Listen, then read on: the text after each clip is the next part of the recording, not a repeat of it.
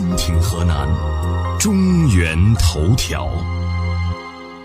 六月十三号，居民身份证自助拍照机在新密市公安局正式投入使用。该局负责户政业务的治安大队副大队长樊淑军说：“这是我省首次推出的身份证自助拍照服务。居民在办理身份证时，可通过该机器进行自拍，最终选出一张自己满意的照片作为身份证照片。”昨天上午十点，身份证丢失的市民周先生来到新密市公安局户政大厅补办身份证，得知自己可以自助拍身份证照片时。周先生随即走到摆放机器的自助受理厅，自助拍照机前的操作间比较小，仅能容纳一人进去。周先生坐在升降椅上，右手处有一个简单操作盘，上面有汉字说明。周先生看着眼前的拍照机，开始根据电脑发出的语音提示，一一按下选择键和确认键，一连拍了四张，他才选出自己满意的照片。该局相关负责人告诉记者，多年来，许多居民对自己的身份证照片并不满意。认为照片把自己拍丑了。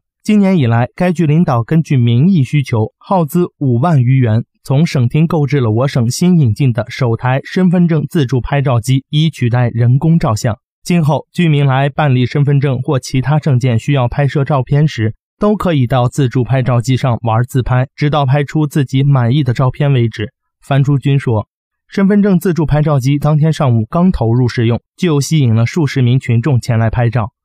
周先生认为，让居民自拍照片，然后挑选自己最满意的一张用在身份证上，这项便民服务很贴心。